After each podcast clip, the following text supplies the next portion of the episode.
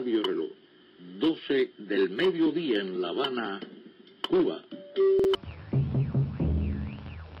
Ici Londres. Good morning, Vietnam! Hey, this is not a test. Allô le monde avec Elisa sur RJR. Bonjour à toutes et à tous, chers auditeurs. Alors qu'aux États-Unis, on a les yeux rivés sur Beyoncé et sa performance aux Grammy Awards, avec les trois prix qu'elle a reçus dimanche, qui s'ajoutent aux 25 précédemment gagnés, elle devient l'artiste la plus récompensée de l'histoire des Grammy Awards.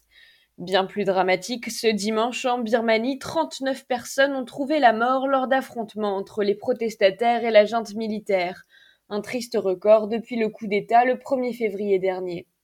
Mais ce matin, j'aimerais me concentrer sur la polémique autour du vaccin anglo-suédois AstraZeneca.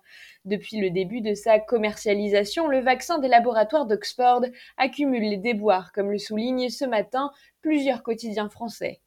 Plusieurs pays européens ont carrément décidé de suspendre la vaccination avec les doses d'AstraZeneca. Le Danemark, la Norvège, l'Autriche, rejoint par l'Irlande, mais aussi l'Islande, l'Estonie, la Lituanie et la Lettonie. Une liste qui s'allonge de jour en jour. En cause, les pays évoquent un principe de précaution après plusieurs cas graves, je cite, de formation de caillots sanguins chez les personnes vaccinées. Pour le ministre de la Santé, Olivier Véran, pas question d'abandonner ce troisième vaccin autorisé en Europe après Pfizer et Moderna.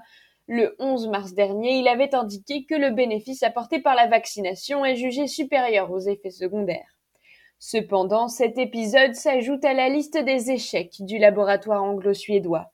Après des retards de livraison en Europe, l'entreprise ne livrera d'ici la fin mars que 30 millions de doses de vaccins, c'est-à-dire 10 millions de moins que ce qui était prévu.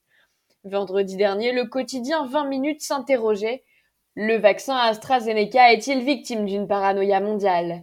Pour le scientifique Eric Billy, il n'y a pas de raison de s'inquiéter. Au Royaume-Uni, déjà 10 millions de personnes ont été vaccinées sans déclarer d'effets secondaires majeurs.